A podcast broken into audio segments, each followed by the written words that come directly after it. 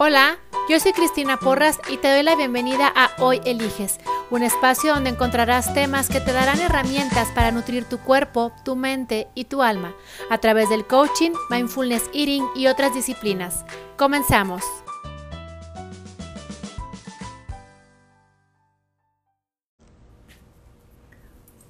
Hola, ¿cómo están? Bienvenidos, bienvenidos esta, eh, esta tarde.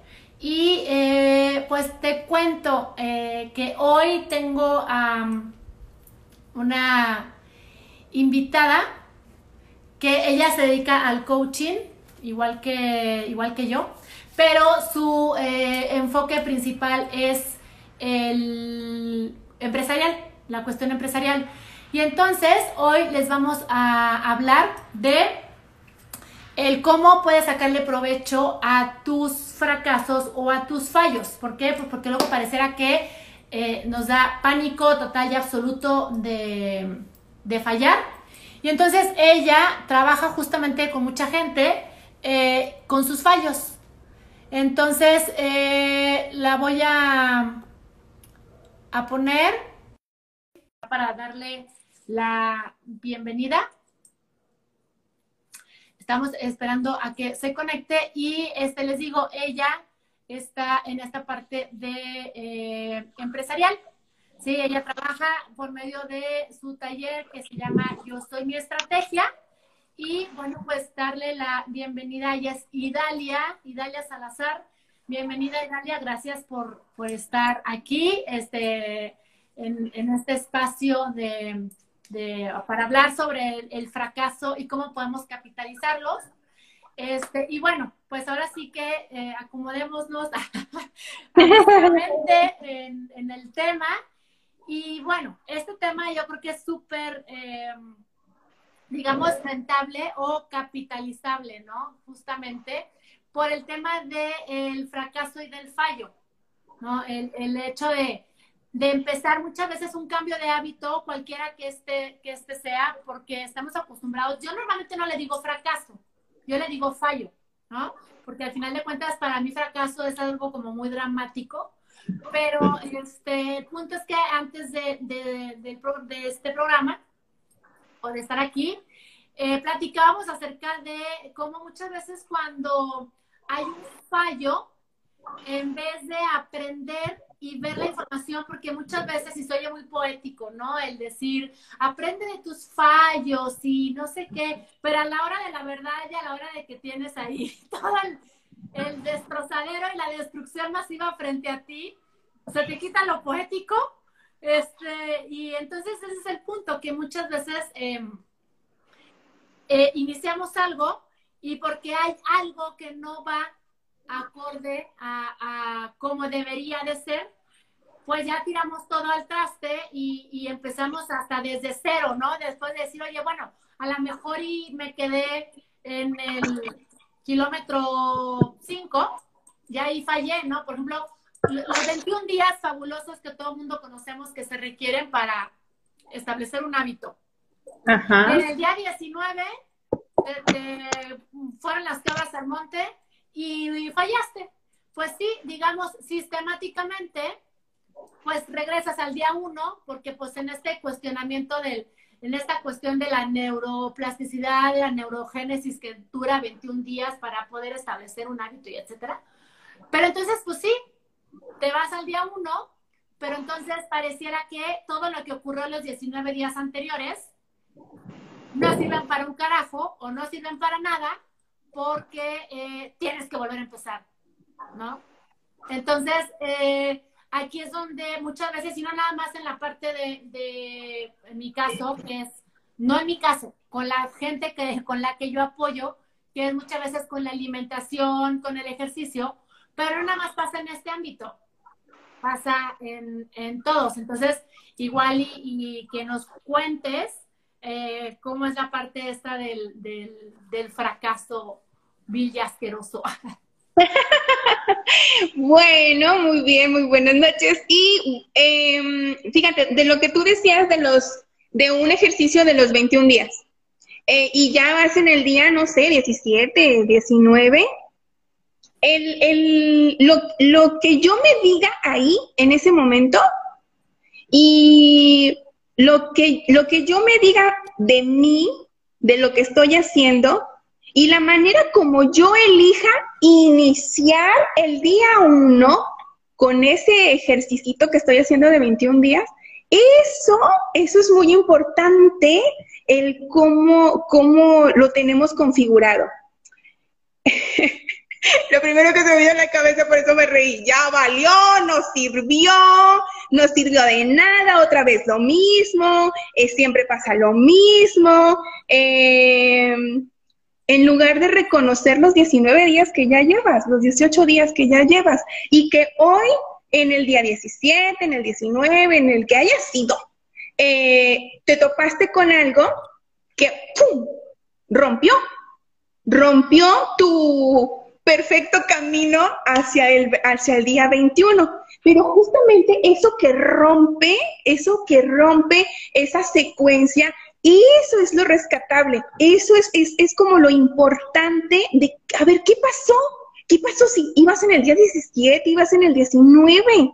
O sea, parecía que ya no tenías ganado, ya, ¿qué, ¿qué se te puede atravesar de aquí al 21? Te faltan 3, 4 días, ya, listo.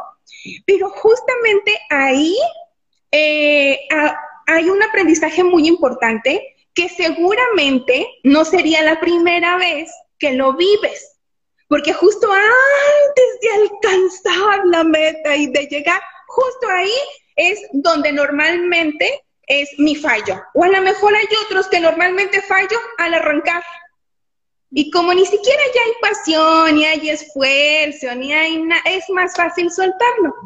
¿Sí? Entonces, como que hay diferentes momentos donde pueda fallar a lo largo del camino de, una meta, pero es muy importante lo que te diga a mí misma, eh, justamente en el momento en que sucede, y cómo es que regreso al día uno o al arranque de la meta donde he empezado mi camino para volver ir hacia la meta. Entonces, como, como lo viva en desgaste, en, eh, en intolerancia, es inaceptable que yo vuelva a empezar, imagínate. Claro, sí. Imagínate con la configuración, es inaceptable. Hay un grupo con el que estoy trabajando, implementamos en el, en el grupo la palabra verdugo, porque hablábamos de cómo tenemos un verdugo interno, ese que nos dice que es inaceptable Imagínate qué tan intolerante debe de ser para que alguien se refiera a algo como inaceptable. Es como indigno. ¿Me deshonra o qué? Claro, te quita valor, fíjate. Y yo es, sí, me degrada, me nulifica, este, me, me vuelvo impotente, insuficiente, o sea, te, o sea, deja de importar todo lo que, como dices tú, todo lo que sí ha funcionado, todos los 17 días que eh, atravesaste circunstancia y media que a lo mejor te, requirió, fíjate, y lo más importante, yo creo que aquí es todos los, los esfuerzos extras o todas las cosas a las que te llevó el objetivo que hoy está en, en modo fallo o en modo, sí, en modo fracasaste, por decirlo así, pero todas las cosas que durante los 17 días anteriores eh, estuviste manejando y que tal vez ni siquiera fuiste consciente, porque a lo mejor vamos a suponer que yo quería crear disciplina, ¿no? Y durante los 17 días anteriores, eh, para asegurarme de que sucediera, se requirió de mí que me organizara, que estuviera presente, este, que a lo mejor hiciera decisiones de decir esto no es importante para mí, esto no lo quiero porque voy a preferir hacer esto. Y durante 17 días estuve ejercitando otras múltiples maneras de ser que a lo mejor ni siquiera sé que las tenía. ¿sí? Ni siquiera era yo que, ay, mira, hasta me organicé, ay, mira, hasta estuve haciendo esto y que hoy por no llegar a los 21 días en otro, otro objetivo que estaba enlazado, pareciera que todo se va al traste todo se fue a la basura y entonces te pierdes justamente de todo lo que ocurrió durante esos 17 días en los cuales, te digo, pusiste a lo mejor en, en juego cosas que al día de hoy sigues sin saber o sigues más bien creyendo que no las tienes desarrolladas porque no llegaste al día 21 en, en, esa parada, ¿no? Por ejemplo, si yo dije voy a, a meditar, por ejemplo, y pues son 21 días, ¿no? Entonces, si yo digo voy a meditar, también muchas veces hay que tener cuidado en cómo declaras tu objetivo. ¿Sí? Yo en, uno de, mis talleres, en el de Dime qué comes y te diré qué sientes, dedico justamente un módulo a esto y ver las características que debe de tener un objetivo para asegurarte de que por lo menos en papel no estés caminando hacia el sabotaje. ¿Por qué? Pues porque no es lo mismo que yo diga, voy a meditar. Ah, pues felicidades, ¿no?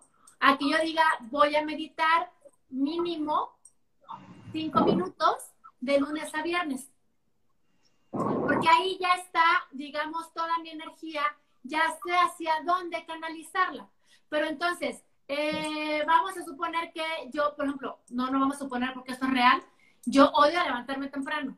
No, no, lo, no. O sea, la única manera es porque voy a viajar y claro que ya le di las gracias al que me compró el vuelo por haberme puesto ese horario y créanme que mi agradecimiento no fue en mi energía más constructiva, este, decía, ay, qué padre, ¿eh? que me compraste ese vuelo, gracias. Pero entonces, el punto es que, este, yo ya sé que no me gusta levantarme temprano.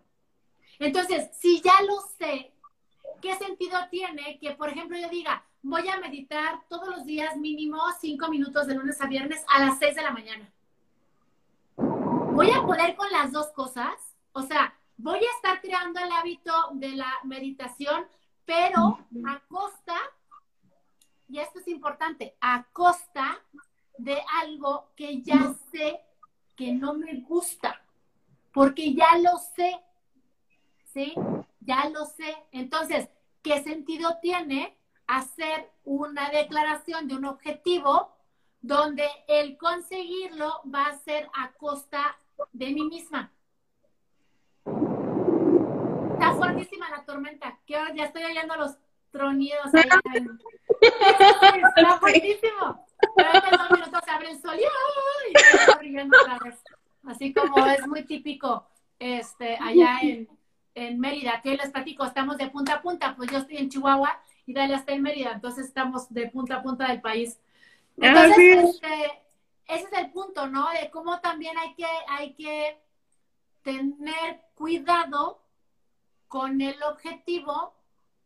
Con lo que me comprometo.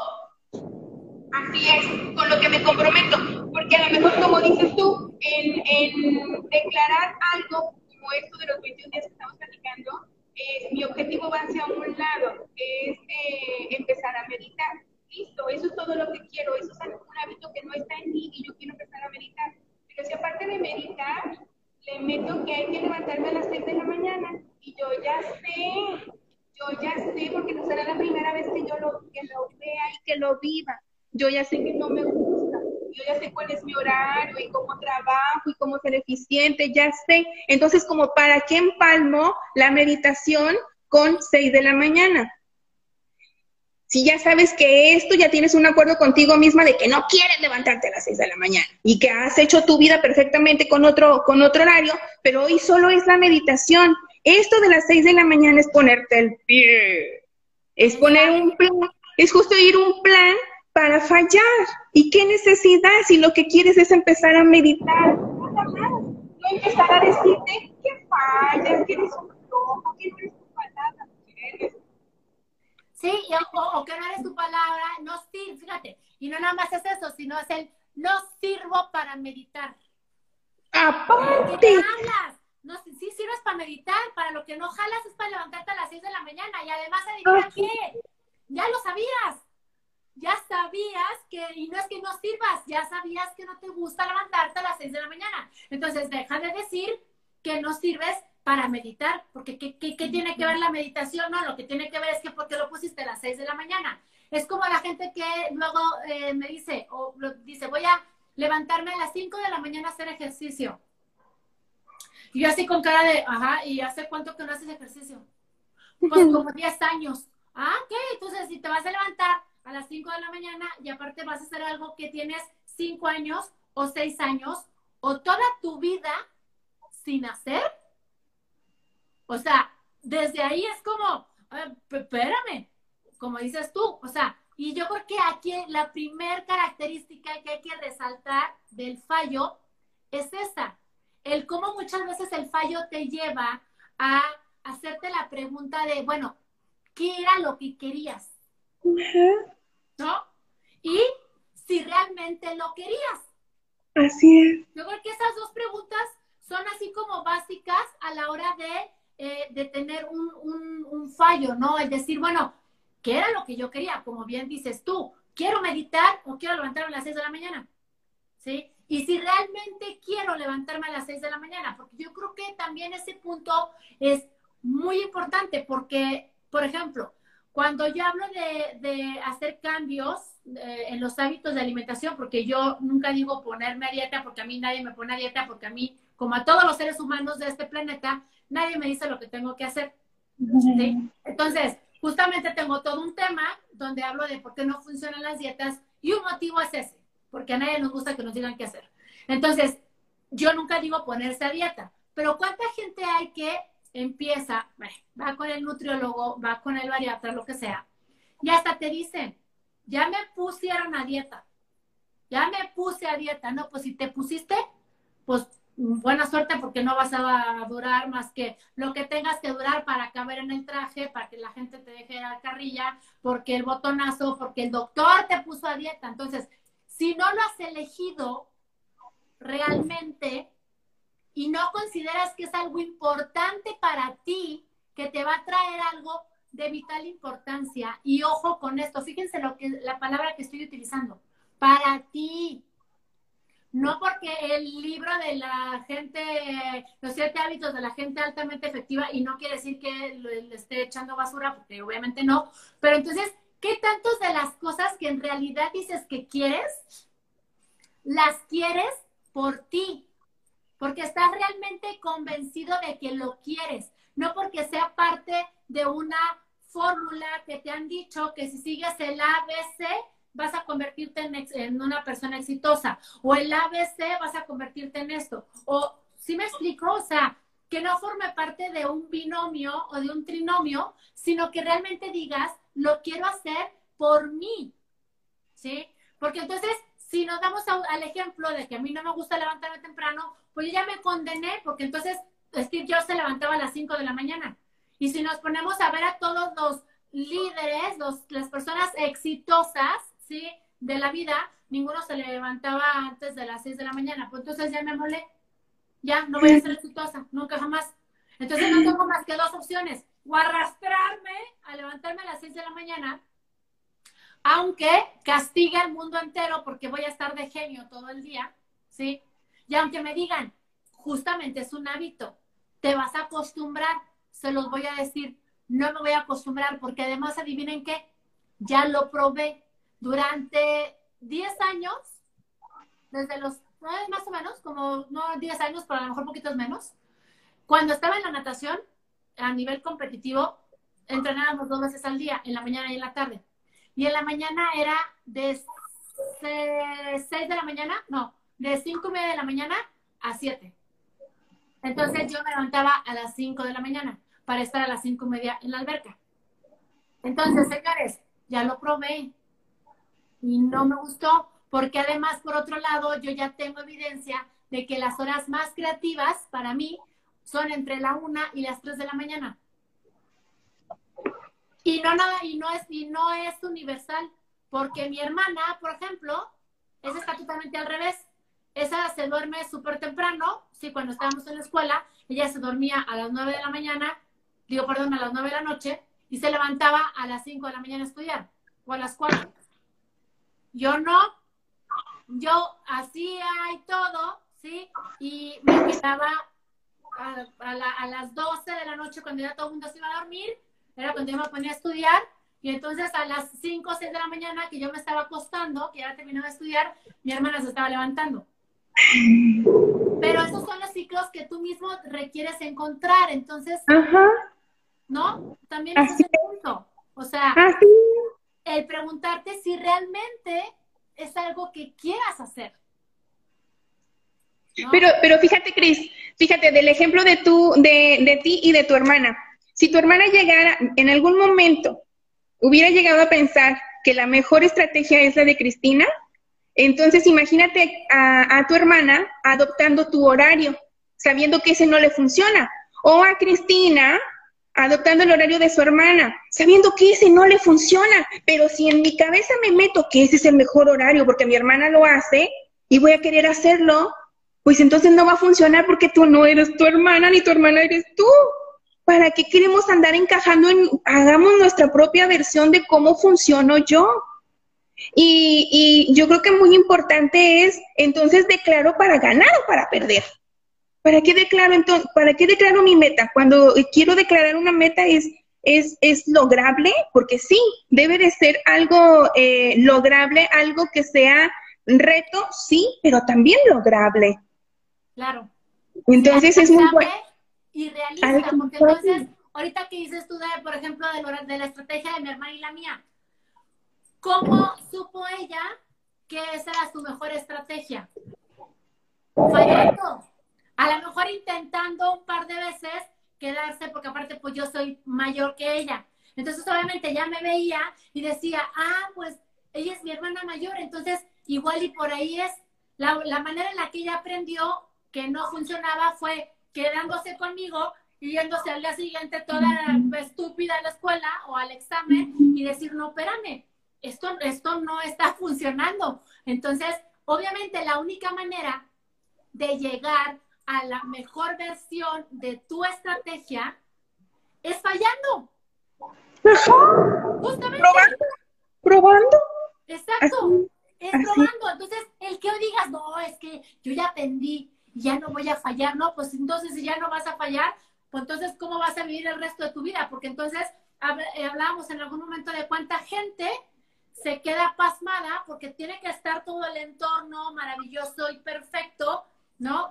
Este, y, yo en este punto hago, hago mención a, mi mentor, eh, que tantas veces con, con proyectos, con, con mis talleres, con todo ahora que he estado incursionando en la parte del online, me ha dicho hasta el cansancio, Cristina, más vale hecho que perfecto, más vale hecho que perfecto. Y si yo me hubiera fijado en la perfección, pues muchas de las cosas, pues no tendrían. Yo no me podría sentar en un live ahorita así, si no con el cabello planchado y no sé qué. Y ahora sé que a, la gente lo que le importa es lo que yo comparto, el, conocimiento, ¿no? De lo que hablamos. El, entonces, esto de esta parte de el, el decir, si estás esperando tener una lista, eh, pues ahí te vas a quedar, ¿no? La famosa checklist para, para no fallar, pero como bien dices tú, ¿cómo llegó mi hermana a la conclusión de que a ella le funcionaba dormirse a las 9 de la noche y levantarse a las 3 de la mañana? Pues probando un par de veces y que la pobre se fue como búho, ahí toda chueca en la mañana, por, eh, como dices tú, probar mi estrategia y no, y, que no funciona. Entonces, yo creo que de ahí viene el supernombre de tu, de tu taller, que se llama Yo soy mi estrategia. Este, yo creo que también tiene que ver con toda esta parte, ¿no? Así es, así es, encontrar mi propia estrategia mi y estar eh, dispuestos a rediseñar la estrategia que hoy no funciona.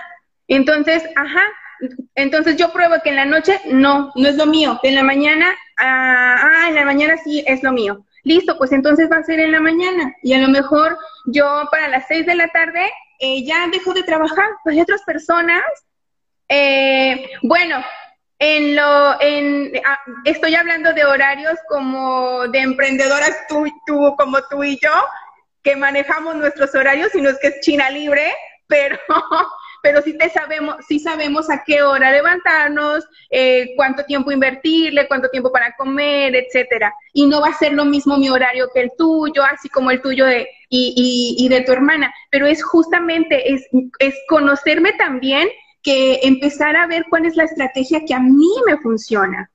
Y de lo que decías del checklist, de ese famoso checklist que, que tenemos las perfectas y las controladoras, que nos encanta creer, predecir el camino, imagínate. Ay, cosita. Quiero, quiero predecir el camino hacia la llegada de la meta, entonces tengo un checklist de todo lo que pudiera pasar y entonces lo preveo desde ahora para que no me vaya a pasar. Cosita. Y eh, por eso en el camino, cuando me topo con algo que no estaba en mi checklist, y es como decirle a esta que es perfecta, a esta que es controladora, decirle, ¡ja! Fallaste, ¡ah! No lo viste venir. Imagínate, es un golpe al ego bien cañón. la, la estrategia que siempre uso de perfección y de control, ¡pam! le llega un golpezazo y decir, ¿qué crees? No está funcionando, porque va a haber cosas en el camino que no puedas prever. ¿Y qué crees? Esas cosas que no prevés son nuevas, no las sabes manejar y son áreas de oportunidad para que empieces a, a aprender. Y los fracasos y los fallos son eso, son cosas que nos topamos en el camino que no previmos, que no estaban y que nos reta nos reta a vencer ese obstáculo para poder llegar, si es que realmente quiero llegar a mi meta. Exacto. Y algo así como que es así como, eh, con, en mi experiencia personal ha sido, digamos, mágico, porque también igual ahorita que hablabas de las perfeccionistas y así, yo como, ay, si no, pues no, no sé de quién hablas. Es el de que cuando te abres justamente a la posibilidad de fallar, ¿sí? sin que lo busques, obviamente, pero que digas, y ahí es donde entra también la parte que yo trabajo con la gente de la autocompasión, ¿no? Que cuando haces algo nuevo, tienes que estar abierto a la posibilidad de un fallo. ¿Por qué? Porque es la primera vez que lo estás haciendo. ¿no? Es como, yo tengo mucho esa tendencia de que nunca he hecho algo y luego de repente lo quiero hacer como si hubiera nacido haciéndolo. Y de repente me cacho y digo, a ver, a ver, a ver, espera. O sea, si lo has hecho una vez en tu vida o lo has hecho dos veces en tu vida, pero entonces, ¿de cuántas cosas no te pierdes justamente por ese miedo ridículo a me voy a ver mal, me voy a fallar? O sea, ahorita se me está viniendo, por ejemplo, a la mente la primera vez, porque aparte nada más he ido una vez cuando fui a esquiar en, nieve. Y entonces, pues ya saben, ¿no? Las supermontañas diamante y quién sabe qué, y la bandera, la negra y la verde y la azul y no sé qué. Y, yo me pasé todo el día con los niños, porque yo nunca había esquiado. Pero entonces, eh, lo que sí aprendí de esa, de esa parte era, yo iba con la idea de caerme, nomás dije, nomás no te quiebres algo, y si te lo quiebras, pues bueno, ya ni modo. Pero era como caerme, este, de repente me paraba y se me empezaban a abrir los esquís, o sea, yo nunca en la vida había esquiado, jamás. Entonces, yo les dije con los que iba, ustedes vayan y sean felices.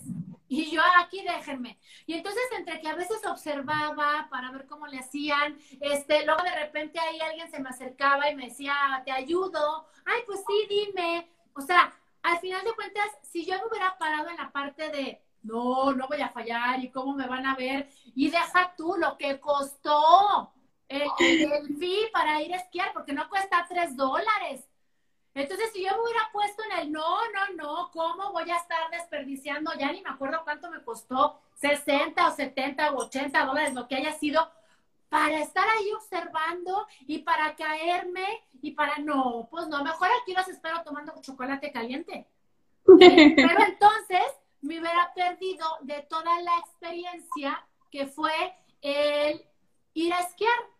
Ahorita me dices y te digo, no, no me voy a subir a una montaña ni siquiera verde o ya ni me acuerdo cuál es la clasificación. Obvio no, pero al final de cuentas, eh, el famoso checklist del que tú hablas, hoy sé lo que necesito para esquiar.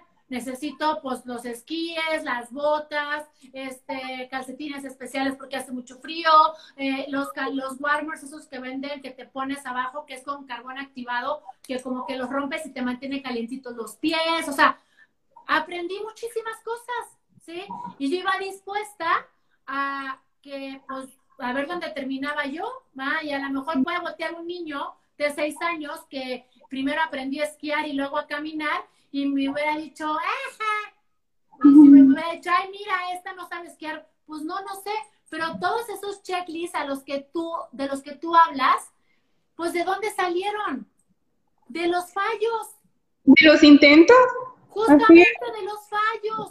De ahí salió tu maravillosa e inmaculada checklist que hoy llevas tatuada en el pecho y que es casi casi tu modus operandi. Pues sí, pero salió de algún, de algún lado, ¿no? Salió de justamente el fallar, el detenerte y decir, a ver, ¿qué pasó? ¿No? Al final de cuentas, lejos de invertir tu energía en decir, soy un tonto, no sirvo para esto, soy un fracasado, eh, y sacar el látigo, les digo yo, el látigo de punto fino, pa, pa, y estarte dando, el pararte y decir, a ver, ¿qué, pues, qué, qué pasó? O sea, ¿qué pasó? ¿Sí? No, el no lo vuelvo a hacer, soy un chafa, no, es hacer un recuento y decir, a ver, como hablábamos al principio, ¿no? Si iba por 21 días, ¿qué pasó en el día 17? Que llevando 17 días, se, se, me fue. O sea, ¿qué pasó? Así es. ¿Qué sucedió?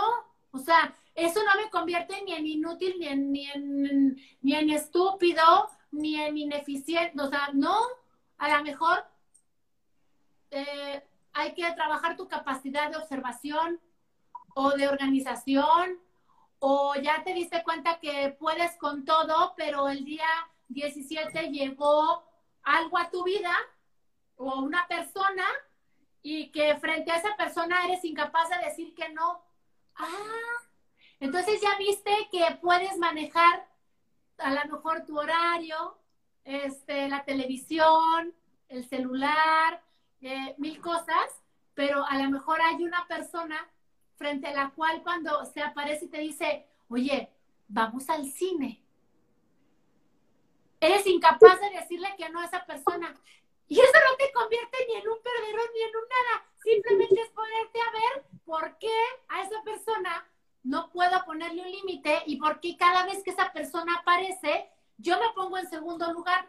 Así que estuve dispuesto a echar por tierra los otros 17 días anteriores para irme al cine con la persona y a lo mejor ni la película te gustó. No tiene que ver con la película. Sí, fíjate, te, justamente fuiste al, al, ejemplo que quería, que quería dar, por eso puse la mano así como de... ¡Ah! Porque tuve un cliente eh, que iba muy bien con sus 21 días, iba, no me acuerdo, iba entre el 15 y entre el 20. Iba muy bien, estaba muy contenta porque lo estaba logrando, era algo complicado para ella. Era algo, es, es, fue algo sencillo, fue mandar un mensaje, un hola, lo que sea, pero hacerse presente a cierta hora del día, a las 2 de la tarde. Ponle, no me acuerdo exactamente. Pero ponle tú 2 de la tarde todos los días en el grupo de los participantes que tengo de Soy mi Estrategia.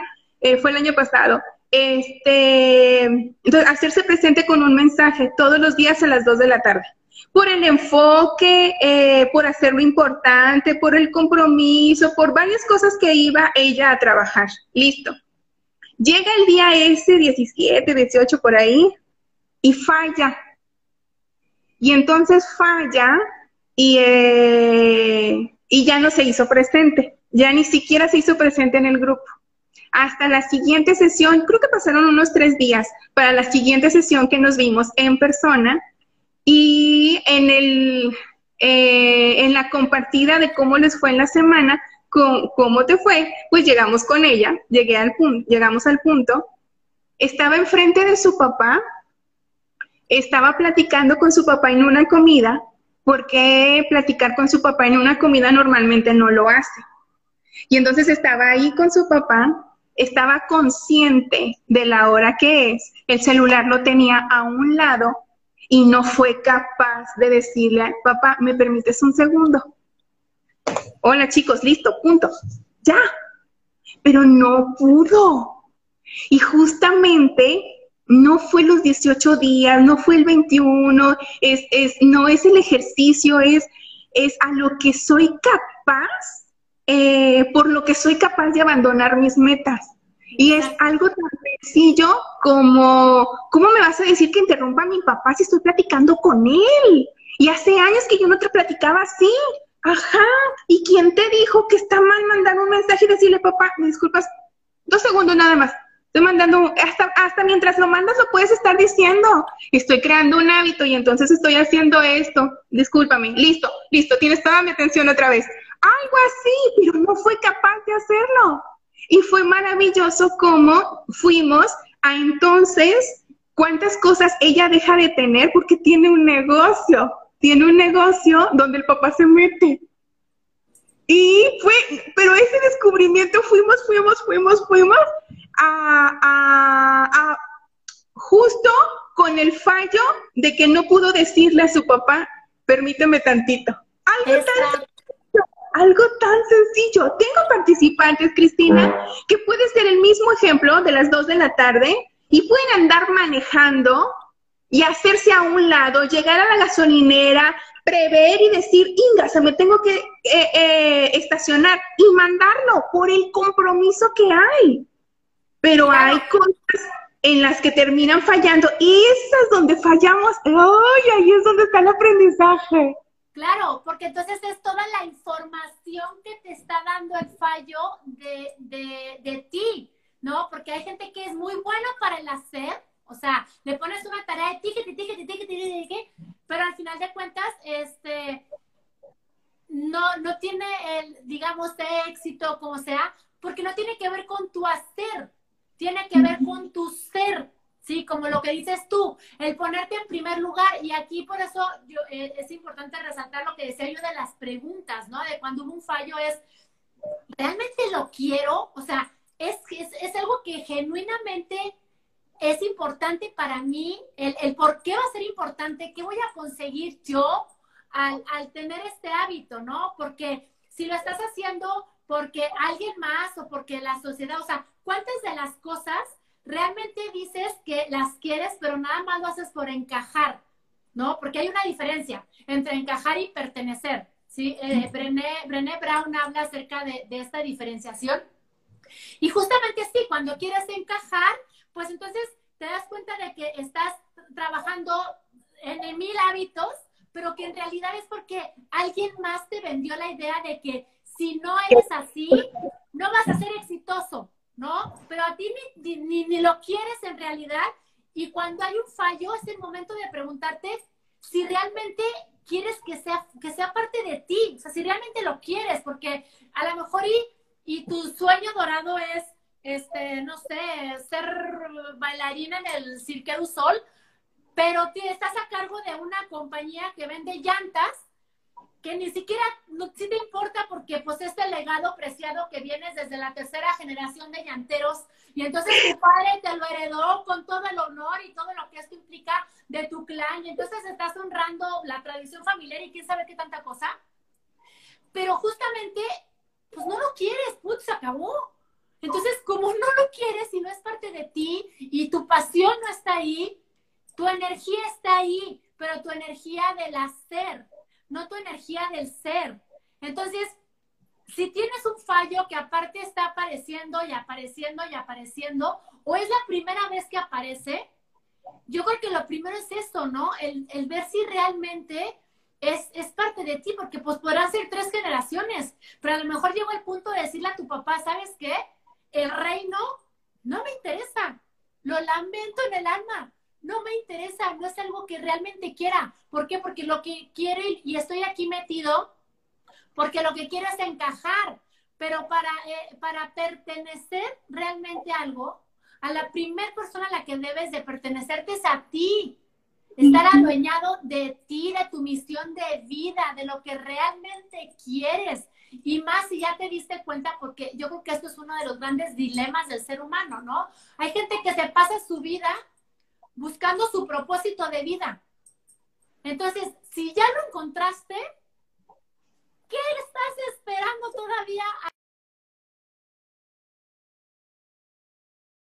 Y si eso implica que agarres tus cosas y te vayas a Cirquero un sol y que le digas a tu papá, contrata un administrador porque yo hasta aquí llegué, gracias, punto. Y a lo mejor te encantaba y te fascinaba, pues sí, cuando tenías 15 años, cuando tenías 18, cuando tenías 20, pero ahorita si ya encontraste tu misión de vida y ya viste que no es por ahí y estás teniendo un fallo que te está haciendo voltear a esa parte y a, y a cuestionarte si realmente quieres estar ahí, pues también es de valientes y ahí es donde yo creo que esta, esta parte también se junta, de pertenecerte a ti, dejar de buscar encajar y decir, esto no es lo mío.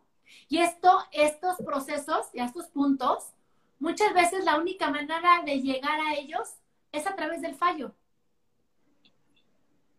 Sí, y fíjate, Cris, en el ejemplo del, del llantero, del reino llantero, eh, si yo no encajo del emporio, eh, si yo no encajo como un vendedor, como un director, como un dueño de llantas, a lo mejor ya me estoy diciendo a mismo, no soy buen empresario, no soy bueno para esto, los negocios no son para mí. No, tal vez ese, ese, eh, ese producto, ese rubro, es, eso no es lo tuyo. Quizás si vendas flores o vendas, no sé, este, esquís, esquíes, eh, a lo mejor es lo tuyo, vender lámparas, vender no, macetas, plantas. Y a lo mejor va a ser lo tuyo porque te gusta el planeta, porque te gusta lo verde, porque te gusta regresarle algo a la tierra y vas a ser el mejor vendedor. Pero no estés tratando, como dice Cristina, no estés tratando de encajar y de encajar y de encajar. Pues imagínate, encajar me suena como que eres un triángulo y quieres a fuerza encajar en un cuadrado. Encaja, encaja, encaja. ¿Cómo se siente el cuerpo? Encaja, encaja. Tienes que pertenecer a encajar aquí. Para que Tienes que encajar para pertenecer. Claro, es como rompecabezas, ¿no? Yo lo veo como rompecabezas cuando estás ya como que aferrado y lo, sí, aquí va, aquí va, y hasta le picas. aquí va, y luego volteas y la raya viene vertical y de repente horizontal. Ah, pero encajó de alguna manera. Pues no, Exacto. Es darte cuenta de que en este rompecabezas llamado vida y mundo, tú tienes un lugar. Pero si quieres encajar, pues no, o sea, no va a haber manera, ¿sí? Y si obviamente una y otra vez estás topando o estás fallando, que esto no quiere decir que si te dedicas a, a lo que amas, no vas a fallar, sí, también vas a fallar, pero me refiero a que muchas veces, justo por el miedo al fallo, nos estamos perdiendo de toda la información que trae el fallo y que te puede llevar a varias encrucijadas, como una de ellas es esto que decíamos de el ver si realmente lo quiero, si realmente está haciendo una elección, eh, digamos, eh, propia o es algo impuesto, es algo que estoy siguiendo porque dicen que es la fórmula, ¿no? O este, a lo mejor es algo que durante mucho tiempo funcionó, pero ahorita ya no eres el mismo. Y si estás teniendo un fallo que te está como que estampando contra la pared y está diciendo, ah, caray, pues a lo mejor y fue bueno durante 10 años o durante 15 o durante 18, pero ahorita ya no lo es. Y el fallo es lo que te está mostrando que algo algo, pues no está eh, eh, en, el engranaje, ah, un engrane no está funcionando, pero eso no quiere decir que agarres el reloj y lo tires a la basura. Nada más llévalo con el relojero para que le cambien el engrane. O sea, ese engrane no está funcionando. Si no está, a lo mejor nada más está, necesita estar aceitadito, o sea, no está aceitadito, o por alguna razón no está encajando, pero eso no lo convierte ni en un engrane defectuoso y mucho menos convierte al reloj completo en algo defectuoso y o de ser reloj. Ajá. ¿No? Eso también es importante. Tú no dejas de ser un reloj porque un engrane no esté funcionando. Y que es muchas veces lo que hacemos, ¿no? Ya ni, ni para dar la hora sirvo. en el caso del reloj, ¿no? No, sí sirves. El punto nada más es ver, pues, qué fue lo que, lo que, lo que pasó. Pero entonces, muchas veces es esa parte de cómo no te mueves porque tienes miedo al fracaso, pues ahí estás en, en estado de contemplación o estás en un lugar donde no quieres estar, haciendo algo que ni siquiera te llena y a lo mejor lo tuyo es vender cocos en la playa y te vas a convertir en el vendedor de cocos en la playa más maravilloso del mundo mundial, porque como dices tú, es lo que quieres, ¿sí? Pero la única manera es que a lo mejor tronaste un emporio y en vez de irte a meter y a tirar y decir, ay, Dios bendito, no sirvo para esto, dijiste, muy bien, está bien, pues el emporio no es lo mío y lo mío es vender cocos en la playa. ¿Por qué? Pues porque a lo mejor ni te interesa tener una cuenta de seis dígitos en el banco. Ese no es tu propósito de vida, ¿sí? Tu propósito de vida es estar en la playa porque amas estar en la playa, amas estar lleno de arena desde el pie hasta la cabeza y justo eres la pieza de rompecabezas que va en la playa, en el escenario de la playa. ¿no? Pero tú estás armando el rompecabezas de la empresa y a fuerza, aquí mira, aquí debe de encajar, aquí a fuerza, porque porque alguien más lo dijo, porque todo el mundo va para allá, ¿sí? Porque es donde, donde quiero encajar, ¿no? Entonces, aquí es donde los fallos, pues te dan toda esta información. Pero si, si no los agarras y vas, vas, les carbas, ¿sí? Así como las granadas, lo abres y ves que hay adentro y empiezas a, pues sí, a, digamos, a pues sí, desgranar, ¿sí? Ya sea como un elote, como una granada, pues justamente te estás perdiendo de eh, información importante para ti acerca de ti mismo, ¿no? Así es. Eh, yo creo que si le bajáramos dos rayitas a nuestro a nuestro nivel de intolerancia a fallar, es, si le bajáramos dos rayitas a nuestra perfección, a nuestro control, a nuestro miedo a la incertidumbre porque no sabemos qué va a pasar en el camino, eh, si le bajáramos dos rayitas, estaríamos con los brazos abiertos a disfrutar del camino mientras llego a la meta. Y disfruta del camino, tanto lo que te gusta como lo que no te gusta. Eh, y lo que no te gusta, eh, hablo, cuando digo no te gusta, me refiero a justo a esto, este tipo de fallos, de cosas imprevistas que, que, no podías ver cuando empezaste el camino y que son nuevas. Eh, y que requieren cosas de ti diferentes, pero aparte, ¿qué crees? No te hubieras topado con ese, con ese obstáculo, con ese fallo, con esa nueva circunstancia si no emprendes el camino. Si te sigues quedando contemplando el camino o imaginándote solo en tu cabeza, ¿qué va a pasar si emprendo, ¿qué va a pasar si quiero llegar allá? No, ya estás en el camino. Cuando estás ahí es cuando sucede. Y ya cuando sucede, bueno, o reaccionas y, se vuelve tan importante y tan poderosa tu meta, estás, que, que, estés tan enamorado de tu meta, del objetivo de llegar hasta allá, que esto sea solo una circunstancia de la que vas a aprender, lo vas a resolver, resolver lo vas a atravesar ¿Por qué? Porque lo más importante está allá, que es, es, es tu meta. Eh, y, suena, suena, muy sencillo, pero sé que cuando estamos en el camino, eh, pues hay una parte soñadora, hay una parte que todo queremos que esté bien, que seamos perfectos, los que nos encanta el apego a que todo esté bien, a sentirnos seguros. Entonces, imagínense cuántas cosas puedo atravesar en el camino donde me puedo sentir insegura cuántas cosas puede atravesar en el camino donde no todo va a estar bien. Y si, y, y, si son los motivos por los que yo abandono una, una, una meta, solo porque no todo está bien, no porque todo no todo es perfecto, porque no, sé, el, el, eh, cada cabeza es un mundo, cada cabeza tenemos como nuestros, es, es, esos puntitos intolerantes, inaceptables, que no quiero que se aparezcan en mi vida ni en mi camino hacia el logro de mi sueño. este, esa frustración, yo creo que es mucho más frustrante, en experiencia personal les puedo decir que es mucho más frustrante quedarte a observar cómo los demás emprenden su camino y tú solo quedarte ahí observando. Y a lo mejor desde aquí tienes razón porque alguien se equivocó, porque alguien por ahí se equivocó, este, porque la está sufriendo por algo, pero él está adquiriendo una experiencia diferente a la tuya, que tú sigues ahí sentadito sin emprender, sin empezar el camino.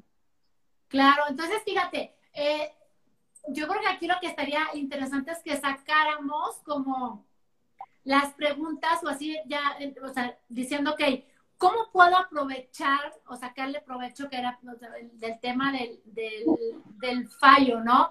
Entonces, sería eh, frente a un fallo, a lo mejor y, que te lleve, número uno, a preguntarte si realmente eh, lo elegí o realmente es lo que quiero. ¿No? Y desde dónde la primera pregunta, ¿no? ¿Dónde lo elegí? Ajá. O sea, si realmente es lo que quiero. Yo creo que de ahí la segunda pregunta, o no sé, sería, ¿qué pasó? ¿No? Porque de repente ni siquiera sabes qué pasó y, como estás tan ofuscado eh, y arrebatado en la emoción de, lo que está ocurriendo y del fallo, te, te pierdes o digamos, pierdes esa objetividad de realmente decir, a ver, bueno, ¿qué pasó? ¿No? Entonces yo creo que sería la segunda pregunta. La primera es, no, o no sé si a lo mejor la primera sería qué pasó, la segunda sería, ¿realmente lo quiero? O sea, lo, había elegido, era realmente importante para mí. Y sí. la, tercera pregunta sería como, este, mm, no sé cuál se te, se te ocurriría que sería la tercera. Fíjate, Cris, yo creo que parte de la segunda es de si realmente lo quiero, es mi compromiso ahí estaba.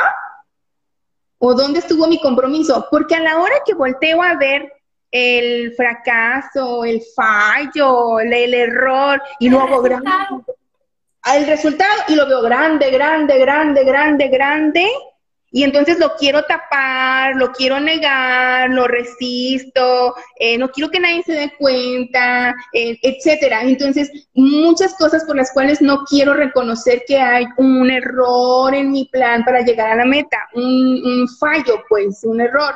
Eh, si estoy más cuidando que no se note, que no aceptarlo, etcétera, entonces ahí está mi compromiso. Mi compromiso está cuidarme, cuidarme como me ven los demás. Está más grande ese compromiso que mi compromiso de llegar a la meta. Que si mi compromiso fuera de llegar a la meta, lo observo, lo observo y digo, listo, ¿esto para qué está aquí? ¿Para qué me va a servir? ¿Qué, vino a qué, qué, me vino a dejar de aprendizaje? ¿Qué necesito? ¿Qué necesito de mí para atravesarlo? Si me empiezo a hacer ese tipo de preguntas, entonces esto que se atraviesa en el camino pierde, mm, pierde poder, pierde poder y dejo de estarlo viendo tan, tan grande. Y, ahí, eh, de las preguntas que estás haciendo, eh, es si realmente mi compromiso, ¿dónde estaba? ¿En la meta? ¿O en mi resistencia al fallo, en mi negación al fallo, para que ¡ah! no me vayan a ver que soy imperfecta si, si fallo? Exacto. Y yo creo que, no sé si a lo mejor con esas dos preguntas, o a lo mejor agregar una tercera que sería la mejor, ¿a qué le tuve miedo? esto es muy así como muy curioso, porque entonces es curioso que la mayoría de la gente diga que le tiene miedo al fracaso, pero entonces, o al fallo. Pero entonces, cuando tienes un fallo, es porque obviamente tuviste miedo a otra cosa que no fue el fallo. O sea, suena así como muy rebuscado, pero en realidad eso es, porque entonces es a quién le tuve miedo. Porque en mi experiencia, eh, de las 10 veces que he hecho esta pregunta, llegan a la conclusión las personas ocho veces de esas diez de que a lo que tuvieron miedo fue a tener éxito. Entonces, mentira maldita que le tienes miedo al fallo. No es cierto, le tienes miedo al éxito, a lo que viene después. Entonces, si no quieres, si está a lo mejor tu compromiso ahí, pero entonces volteaste y resulta que entonces le tienes más miedo a tu creencia sobre el dinero a tu creencia sobre mil cosas, ¿sí? Que a lo que realmente quieres. Entonces, como eso fue más grande, te, te, te, te, quedaste así como patinando en el hielo, te fuiste, te fuiste, te fuiste de lado como vaca en pavimento y mocos, ¿sí? Fuiste y pegaste en otro lado. ¿Por qué? Porque obviamente era un miedo que no tenías en el radar, ¿no? Así. Y de repente ah, así. apareció. Entonces, yo creo que igual, como para ir cerrando, yo creo que igual y si ya estás en el fallo, pues con estas tres preguntas, ¿no? O sea, lo primero es, pues, ¿qué pasó? Digamos gráficamente hablando, no, pues no me reporté, no me hice presente, no, no me, no medité, no me levanté, lo que haya sido. Eso es un hecho. Es como, ahí está. Número dos, ¿realmente lo quiero? ¿Y dónde estaba mi compromiso? ¿O dónde estuvo mi compromiso al momento del fallo? ¿O dónde estaba mi energía? ¿O dónde estaba mi atención? ¿O cualquier cosa? Y número tres es a qué le tuve miedo. ¿No? Digo, para ponerlo así como en términos coloquiales, este, no sé si a lo mejor que le tuve miedo o se pudiera cambiar por otra palabra, ¿sí? Pero yo creo que más o menos esas tres preguntas. ¿Alguna otra cosa que tú eh, sugieras para a la hora de trabajar eh, con, con, el fallo, el, a lo mejor no perderle el miedo, porque no se lo vas a perder nunca, pero digamos modificar tu relación, ¿no? Con, con, con el fallo. Fíjate que, que, se te ocurra. Ajá, fíjate, Cris, que algo de las cosas que trabajamos también en Soy mi Estrategia, en el programa de Soy mi Estrategia, es dejar Mm, dejarle, quitarle poder al fracaso y al fallo y empezarlo a integrar en mi, en mi lenguaje. Tener la valentía de decir, fallé, me equivoqué. Para, para quitar, es como, oh, la palabra maldita del error, el fracaso, el fallo. Ya, dejemos de tenerle tanto miedo, hasta en el lenguaje parece que ni lo incluimos. Parece, porque a veces etiquetar un resultado como fracaso es como una palabrota que no nos atrevemos. Entonces yo creo que dejarle de quitarle, de darle tanto poder y quitarle poder, pues nombrarlo, decirlo, fallé, fracasé, me equivoqué, la regué, la regué, sorry, la regué. No, sorry conmigo misma a lo mejor, muchas veces. Eh, y, otra cosa que puede funcionar, eh, imagínense como si, si, el fracaso fuera un lugar, un, un espacio, un lugar, ¿cómo es? ¿Cómo se lo imaginan? ¿Qué colores tiene? ¿Qué elementos tiene? Y eso va a servir, es más, dibújenlo. Dibuj, imagínenselo y dibújenlo porque les va a servir para que vean aquí cómo está guardado ese espacio que se llama fracaso, fallo. Está la cabeza, cómo está guardado la cabeza, ¿no? Y eh, cuando lo veas, que lo hayas dibujado, pues imagínate si quieres o no quieres estar ahí. Si empezamos a ver, a quitarle poder, a restarle poder, a empezarlo a ver con valor, como como un maestro que nos trae aprendizaje, como un espacio donde yo puedo ir a aprender, a rectificar el camino, a replantearme cosas, la estrategia. Es un punto donde puedo parar y puedo, eh, sí, redefinir mi camino. Si lo empiezo a ver como eso, aquí en nuestra cabeza, aquí en nuestro programa, pues también lo va a empezar a, ver de manera diferente, en lugar de, oh, lugar donde no quiero ir, la persona con la que no quiero estar, este, lo que no quiero aceptar. ¿Me explico? Sí, sí, sí, el, siempre como ponerle una imagen eh, ayuda, ¿no? Entonces, ya sea que lo dibujen o también se pueden imaginar como, este, igual también comentabas, eh, cómo cómo sería una persona, ¿no? Si, si el fracaso fuera una persona, ¿cómo sería? Para que al final de cuentas dejes de estarlo haciendo grande en tu cabeza y le pongas colores, olores, este, comportamientos y etcétera. Entonces, ya para igual cerrar, bueno, ya les dimos así como tres preguntas y maneras de, de trabajar con, con, el fallo. Este, y bueno, y Dalia, yo igual te quiero dar las gracias por, por compartir. Este, y Dalia trabaja en la parte eh, empresarial, digo, no nada más con empresas, también con personas. Pero entonces, para que veas que al final de cuentas, eh, sin importar el área en el que estemos hablando, ya sea de alimentación, eh, de proyectos personales, empresariales, etcétera, las herramientas son universalmente aplicables. Entonces, y dale algo más que quieras agregar para cerrar. Nada más agradecerte, Cris. Muchísimas gracias por este espacio. Encantada de haber estado aquí contigo. Y realmente el tema acerca de los fracasos, bueno, podemos platicar muchísimo acerca de esto. Y lo que tú bien dices, este, al, nosotras al trabajar con el ser humano, sin importar el área, eh, se trabaja justo con, con, lo que creemos, con las ideas que tenemos, con cómo están los programas, con cómo nos imaginamos que existe ese lugar llamado fracaso. 15 segundos, corre. Ah, listo, listo, es todo. Muchísimas gracias, gracias, gracias, gracias. Gracias a todos los que nos acompañaron. Gracias, gracias, gracias. Un beso.